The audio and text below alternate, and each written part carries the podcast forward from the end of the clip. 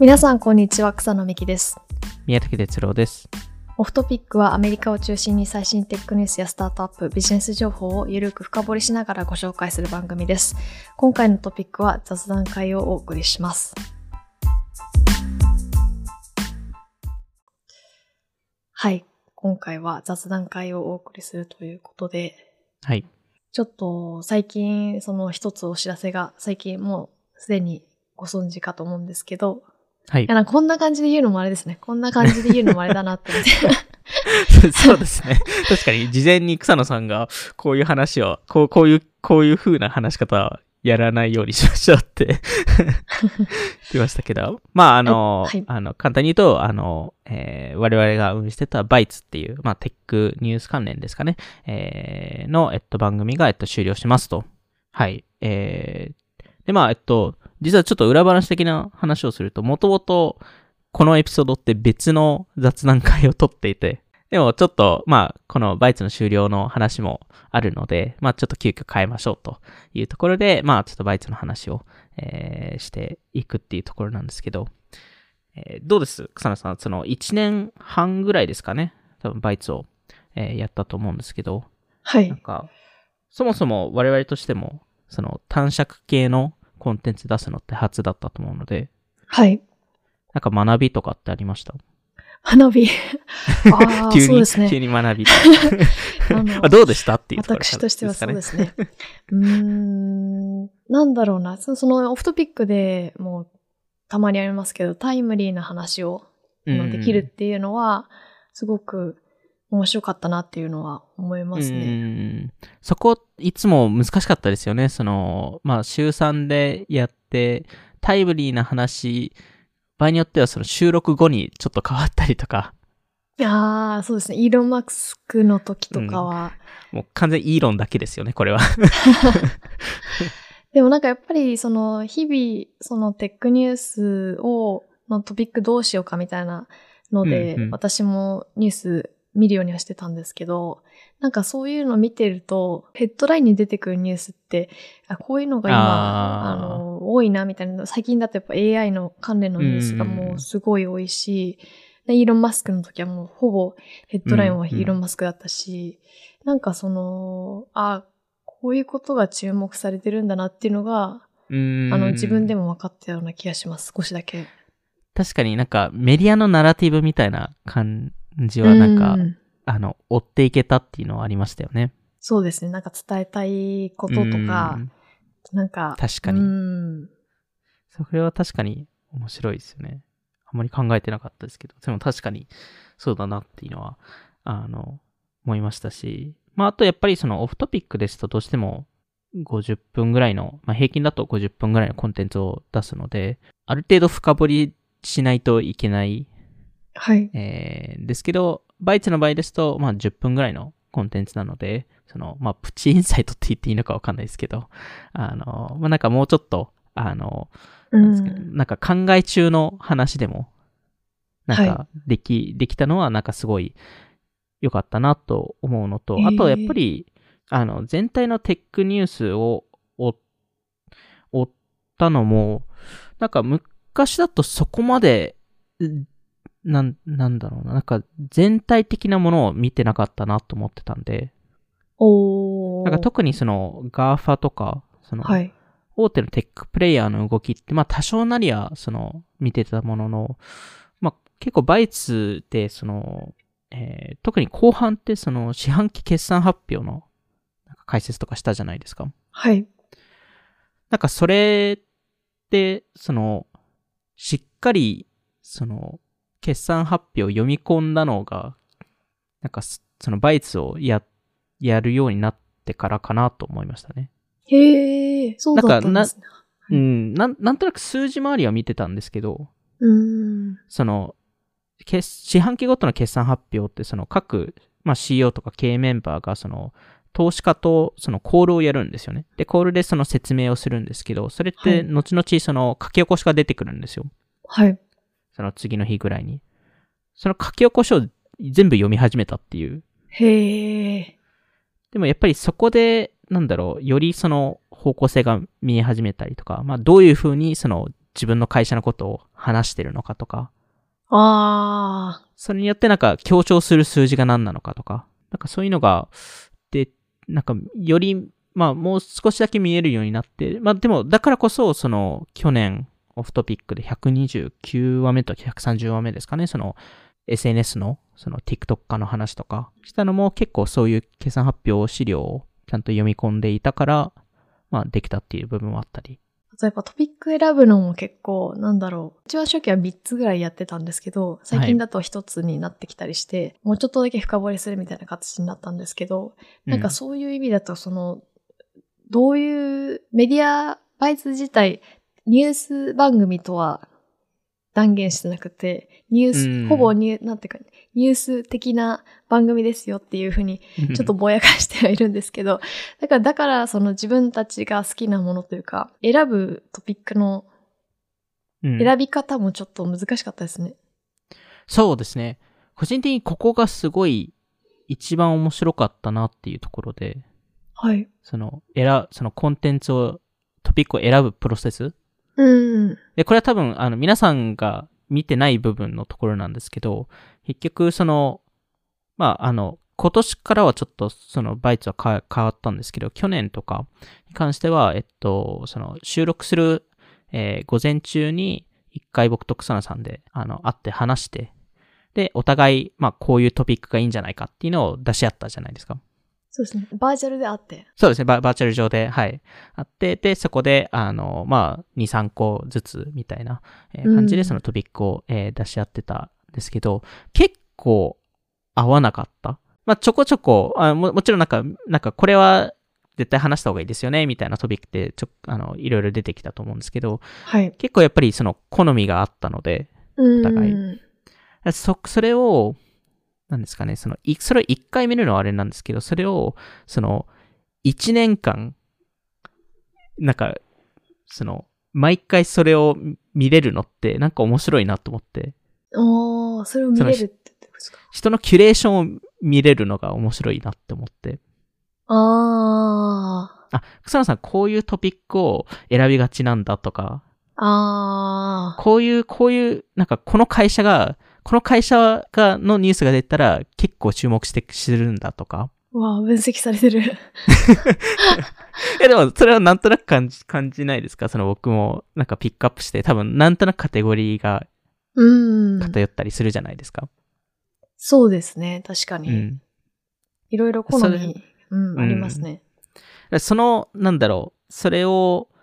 あの、見れたのがすごい個人的に、なんかその1年間通してすごい面白かったなとも思って、なんか、もっとなんかこういうのも、あの、いろんな人のキュレーションを見てみたいなっていうのも思いましたね。確かに。なんかこの後半になって、うん割と自分が好きなニュースを選ぶみたいな形式に今年からしてたんですけど、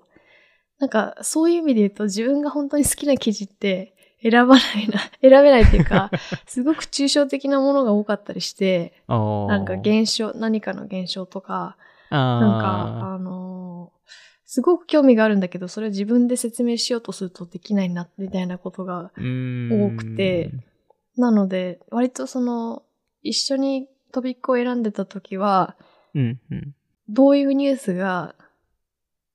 みんな興味があるかみたいな視点で選んでたかもですね。ああ、確かに。うん。うん。まあでもそれもまあ一人よがりっちゃ一人よがりなんですけどね。このみんなに聞いてるわけじゃないので。まあそうですよね。うんまあそこの、まあそこのキュレーションの考え方だと思うので。うん。まあなんかそれを、なん、なんですかね、その、なんか時間経って何回も見れるっていうのってなかなか、なんかできないことだなって思ったんで、うん。なんかそれ、それ自体が一個、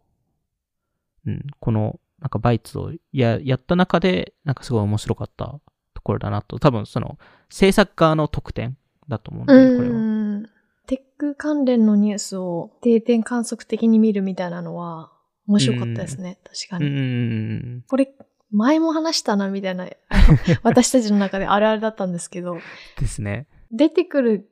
その現象、やっぱ似てますよね。なんかその、うん。例えば、 GAFA、大きいテック企業がうん短尺動画やっていくみたいなで、クリエイターにお金を渡していくみたいな。もうこれ何回も、何回もオフトピックでも言ってるし、バイツでもなんか、すごく、なんか、候補の記事として上がるんですけど、うんうんこれもせ先週話したな、みたいな、先月話したな、みたいなことがよくあって、やっぱ。面白いですよね、そういうのも含めて。独占禁止法のトピックとか。確かに確かに。うん、な去年の始ま 始まりとか、なんかもう、毎週なんか候補としてで、僕も出して、もういいやって多分 なってたと思うんですけど、あの、うん、やっぱなんか、そうですよね。あとはまあなんか、その、企業の名前によって、その、やっぱりその、皆さんのリアクションが、ああの多かったり。り、まあ少なかったりとか、っていうのもあったと思うので、なんかそういうのを見見れるのは面白かったですね。この、まあ、一年ぐらい、こういうトピック増えたな、みたいなのありますか？肌感として。あーうーん、まあ、やっぱりツイッター系とかは、まあ、トピックで言うと、まあ完全に AI だと思うんですけど、うん、うんと、あと何ですかね。やっぱりまあ、その、ビッグテックに関対しての動き、まあ訴訟だったり、あと、まあ、特に独占禁止法案に関してですけど、そこら辺はすごい、やっぱり増えたなっていうところと、あとはまあ動画配信サービスにか対して、えーの、えっと、レビューがネガティブになり始めた。あその、一昨年とか、その前の年と比べると。あー、確かに。ていうのはあるかなと。まあ、やっぱ競合が増えた中で、その登録者数が伸びなくなっちゃってるので、だからだと思うんですけど。うーん。うん。まあ、草野さん的になんかありました？なんかこういうトレトレンドっていうかまあ、その1年、去年とか一昨年通して。うーん。中国企業のシーン関連のニュースがめちゃくちゃ増えたなっていうのと、あと、そのニュースをピックアップする側としては、なんかニュースレターとか、あと新しいメディアとかの、うんうん。あの、参照することもちょっと増えたなって思いますね。その、こうん。の前のインスタグラムの創業者の方の新しいサービスのローンチの話とかも、あの、サブスタック上の、うんあの、ザ・バージの元有名なテックジャーナリストの人のプラットフォーマーの記事だったり、バズフィードとかの元創あの、